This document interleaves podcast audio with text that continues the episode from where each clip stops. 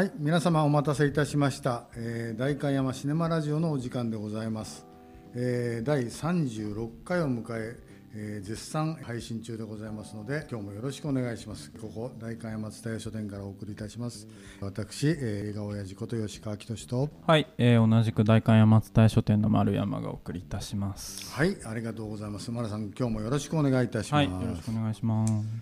えーと今日はですね絶賛公開中の映画ノー,はい、ノープ？はいノープ。えー、なんかすごい話題になって。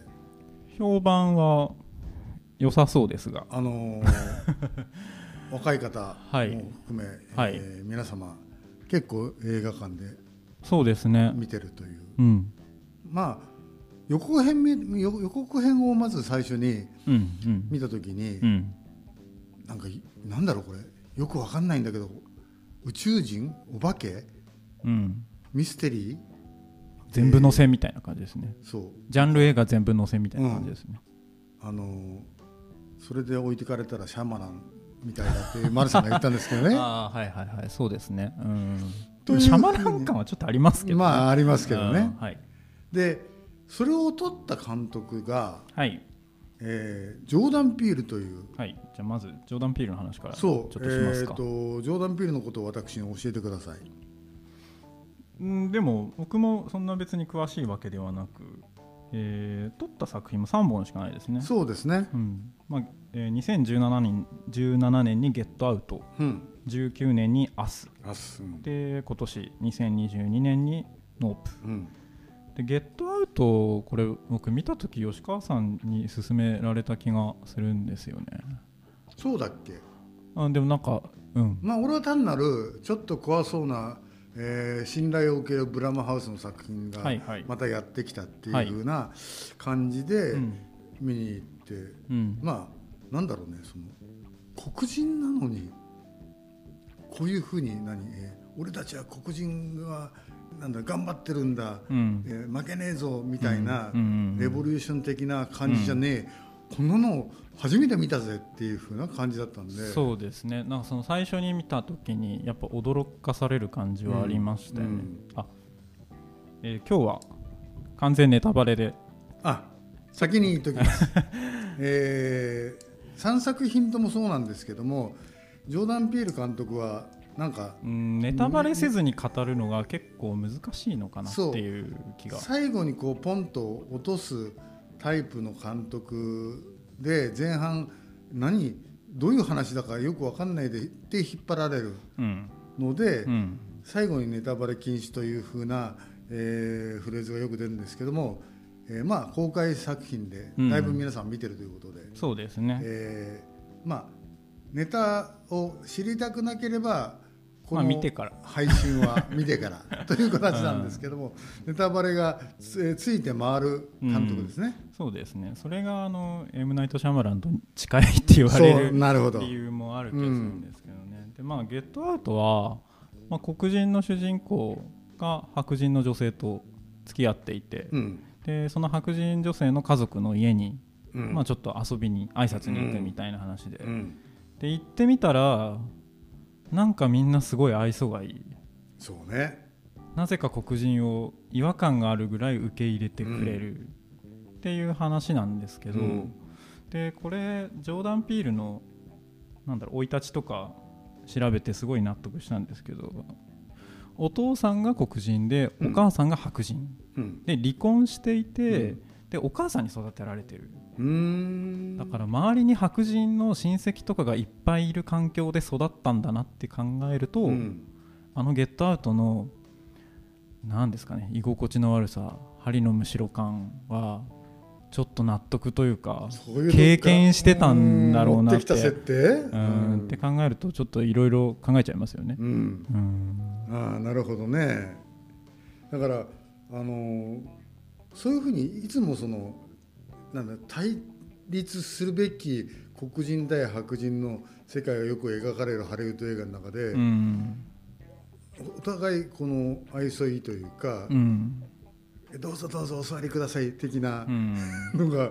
あれ？やっぱり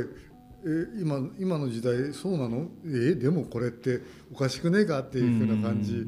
にやっぱり受け取れますよね。そうですね。あのゲットアウトは白人が黒人の何でしょうね肉体性、うん、フィジカルな部分に憧れを抱いているっていう、うん、それが気持ち悪いっていう映画じゃないですか、うんうん、で脳みそ入れ替えちゃおうっていう、あの年を取った、えっと、黒人家族のおじいちゃんおばあちゃんが白人の若い体に脳みそを入れ替えるっていうめちゃくちゃな話なんですけど、まあ、でもそれが、まあ、面白いところでもあるんですけど、ね、まああのー、ギリギリギリギリにえー、作家性とエンタメ性が、うん、えー、あって、うんうん、まあ、だからこそこの監督誰っていうふうな形で注目を浴びた。そうですね、ね、やっぱりここでジョーダン・ピールもそうですし、えー、ノープに出てるダニエル・カルーヤも最初に見たの、うん、多分ゲットアウトそうですね。ですね。まあなんかちょっと今、えー、公開してる年とかわかんないけどあのビルヌーブのボーダーラインとかあの辺にも出てたり、うん、まあ、あとこの後ブラックパンサーとかにも出てましたけどね、はいうん、あのー、2作目の「明日」も結局そのえっ、ー、となんだろう二重構造というか、はいはい、二面性というか、うん、そうですね、その辺が描かれて、まあ、えーと、しそれが部屋の中だけじゃなくてなんかまあ、いわゆる侵入する、うん、えー、というなんかうまく説明できないけれどもそう、ねうん、そういうふうな作りになっていて、うん、常にその、えー、肉体と精神がこう、なんだろうな他のものにも、はいはいはい、あの侵入される侵入するとかいうふうな、えー、パターンですな。そうですね、しかもなんかゲットアウスゲットアウトもアスも、なんかもっと超常的な、うんものなのかなと思ったら、うんうん、すごい肉体的に、ね、脳みそ変えちゃうとか、ね、あと家族もう一組いたとか、うん。うん、そういう話なのでそれもちょっと笑っちゃいますよね、うん、あそっちなんだっていう感じがありますよね。面白かったですけどどっちも。で結局その2つ全2作は部屋の中だとか、はい、非常にそのまあ設定上も含めて、うん、予算上も含めて、うん、限られたせせこましいというか、まあ、ちっちゃな、うん、えー、映画であったところが、うん、今回がなんか IMAX で撮っているでかい荒野でね、うん。というふうに、まあメジャー感なのかね。メジャー感。そうですね。うん。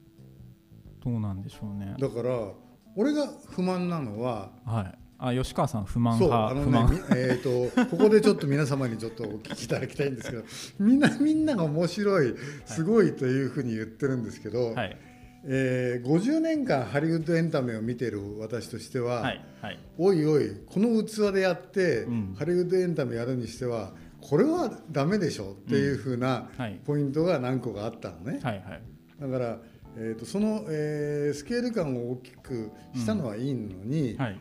やってることはやっぱあの、えーと、小屋のそういつも通りです。いつも通りのところなのが、うん、えー、だって相手にしてるの宇宙人だぜって、うん、ネタバレしますけども 宇宙人相手にこれはないでしょう。うん。というふうなところから、これはちょっと引いちゃった面もありますね。宇宙人、うん、あ一応ノープのあらすじ言いますはいどうぞ。えっ、とまあ主演ダニエル・カルーヤがえっ、とあれはあれなんていうんですか？あの牧場でハリウッドとかに貸し出す馬とかを調教している。調教師調教調教師だね、うん、えー、だからえっ、と、えー、エンタメ界の、うん、えー、動物、えー、動物スタジオの、うん、えー、調教ですね、うん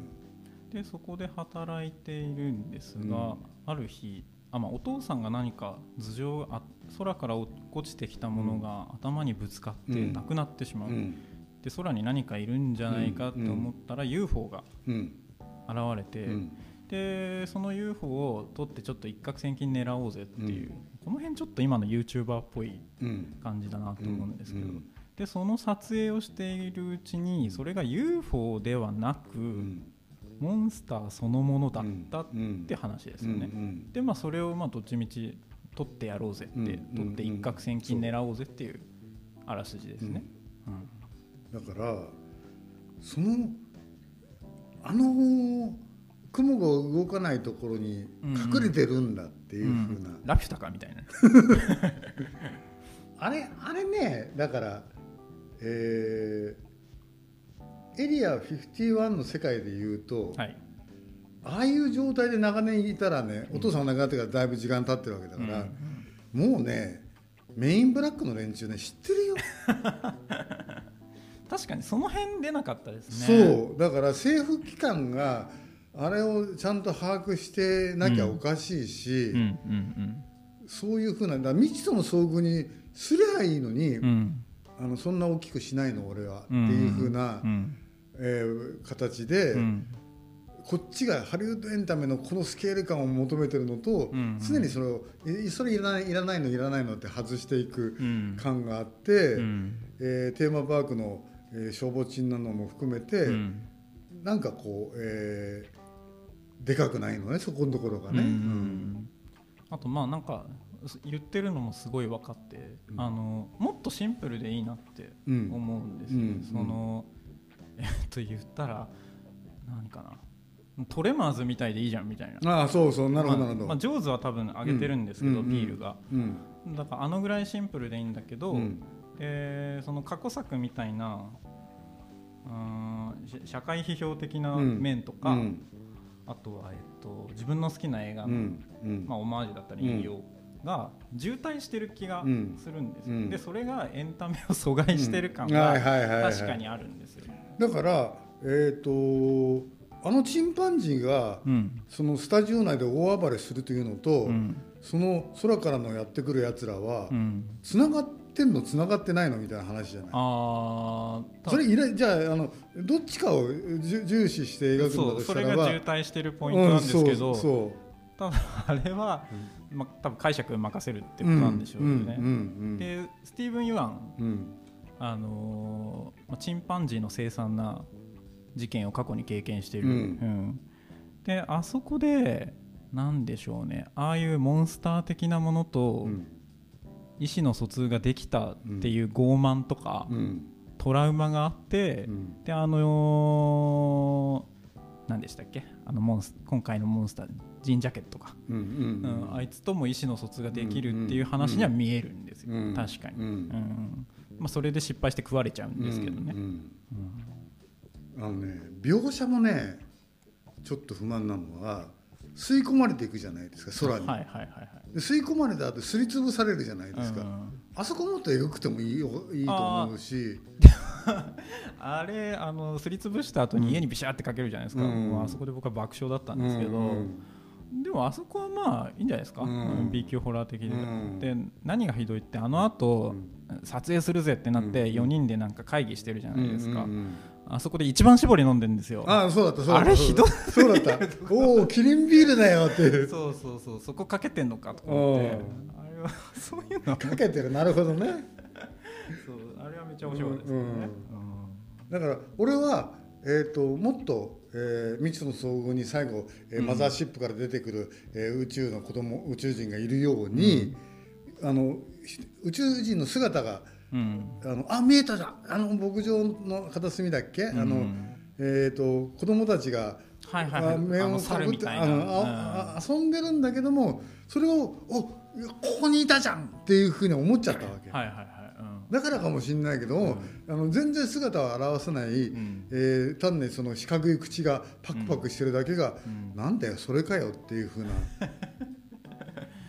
あのクラゲみたいなね、うん、だからあのあの、えーと、造形はいいと思うのねクラゲみたいな。ふにゃふにゃふにゃふにゃしてるやつが。あれ面白かったです、ね、うん、なんかその最後にちょっと広がって、体を大きく見せるのも、生き物のなんか威嚇みたいだし、うん、あとなんか最後なんか布みたいになって飛んでったのに、う。ん、なんかこれ KKK かとかちょっと思ったりして、なるほど、そうそういううがった見方をして、まあ、楽しむタイプの映画ではあると思うんですけど、だなんかその辺のバランスが今回どうなのかなと思って。最後のね、うん、やっつけ方もね、うん、結局伏線ちゃんと張りなさいよ。それだとしたらば。あのバルーンを食わすことにおいて絶対爆発するんだという、あの何にもなくあれ食ったらボーンとやって、うん、はい、えー、勝ちましたみたいな感じはダメでしょ、あのちゃんとそれは、えーと、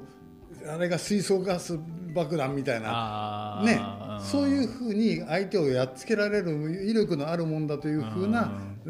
ー、なんか前振りがないくて、紐外して「はい食って、ボーンで。それでおしまい？みたいな。一応あのねなんか旗旗とかまあ一応ついてましたけどね、うん、旗とかあの、うん、空気でビヨーンってなるあれとかは、まあ、あれはまあ伏線としてはちょっと弱いか、そうですね、だからそういう意味において、えーえー、やりたいことは分かる。映像的には分かるけども脚本の、えー、大雑把すぎてあと映像で、あのみんなに、えー、見てもらって勝手に解釈してもらえばいいんだ、的な感じではハリウッドエンタメはできない。もっと違うと俺はね、今までのならいいけどっていう感じですよね。そうなんだよな、うん、そのバランスが。そこはわかるよね。わかりますわかります、ただ僕はもともとのピールの作品も好きだし、うん、なんかその好きな理由はやっぱいろいろ考えられるから好きっていうのもあるので、うん、ただそれをエンタメのフォーマットに落とし込むとっていうことですよね、そうそうそうそう、だからそれをあのなんだろうな最高っていうふうに受け入れられないのね、俺はね。あうん、もうあの受け入れて、うん、これ今年の一番とかいうふうに言ってるけど えー、こんなに結構雑だぜってそれでいいとは俺は思えないっていうふうなところがポチポチとあるから、うん、えー、あそこをこうすればこうなる。あの要するにもっと、えー、あのいや未知との遭遇よりかはるかにこれ新しい21世紀の未知との遭遇じゃんみたいな形で。だってえっ、とあの4人最終的に。4, 4人。で一攫千金は分かるけども撮影無理っしょ。しかもあの手回し IMAX で、ね、あれは笑ったけど、うん、だからそういうふうな笑かし方はいいけども、えとそのそこをなんだろうな、えーと、画面のスケール感とその4人しかいないスケール感のなさの違いがどうも気になったりとかするわけね。ねうん、確かに撮影に関する映画でもあるなっていう、うん。うん、なんかあのなんでしょうね。ずっとあの見られてる感がある映画だなと思って。撮影してるのもそうですし。そうだから見られてる感っていうのと相手を見ちゃいけないっていうふうにあそうですね。ね。うんそういうポイントポイントはいいんだけど、うん、あのなんだろうなそのじゃあ見られてることに対しての描写がもっと欲しいし、うん、見ちゃいけないんだ見ちゃ見ちゃうとこんなになっちゃうんだっていう描写も欲しいしとかね。説明方とは言わないんだよ、あのあの説明方の映画は俺嫌い好きじゃないから、説明方じゃないけども描写が足りないっていうふうなね、見られてる描写、まあでもなんかあのジーンジャケット自体がもう眼球に見えるっていうのもありますからね。うん。でなんかそのやっぱ見ちゃいけないっていうのと、あと見られているストレス、動物の、うん。もあるしでも最後にあの兄弟がお互いを見ているっていう信頼関係は対比になってる気がして、あれはすごいいいなって思う。ちゃんと見てるからっていうのと、あと見たらダメな化け物が上にいるっていう、うん、だそういうのはやっぱうまいと思うんですよね、なるほどね。そうだからそれってだからエンタメの王道のところじゃなくてそういつもの。このところなんだよねっていう感じのね、だってえっ、ー、と前半のさあのえっ、ー、と何？あんちゃんが現れてきてさ、うん、恋人がえー、はいはいはい、なんとかとかさ、うん、あのしょうもない話を。そんなのいらいらねえじゃんっていうかタランティーノ的なセリフ回しあそうです、ね、なの？そこは。それもねなんか妙に引っかかって「おい話先進めてくれよ」っていう いうふうにも思ったりとか、まあ楽しい楽しいっていうか十分に堪能はしましたけど、みんなが大絶賛するほどではなないのねっていうふう何か何が僕結局2回見たんですけど最初に見た時単純に映像すごいなっていうか、うん、なんか新鮮なのいっぱい見れたなって思って、うんうん、なんかあのー、空を見上げる角度、うん、あんな急角度のあんま見たことないなと思ったんで、ほぼダニエル・カルヤのなんか膝下ぐらいから真上を取るような、そうだねそうだね。なんかえっ、ー、とスクリーンを見上げる感覚が、あんまりないなと思って、まあ、もちろん席のあれとかもありますけど、でもそういうの新鮮だったし、そういうことあのジーンジャケットが人間を絞って 家にぶっかけるシーンとか、うん、あそこの朝方のシーンとかすごい綺麗だけど、うん、まあ、怖い、うん。うん、ああいうのは良かったですね。まあ、だからあの絵面はいいけれどもその絵面をこう、えー、見せるのために必要な、うん、えー、もっとその、えー、前段階の描写が欲しい。欲しいね。なるほど、うん、あのえー、私少数意見かもしれないですけども。そう僕の周り吉川さんだけなんですよね。そう。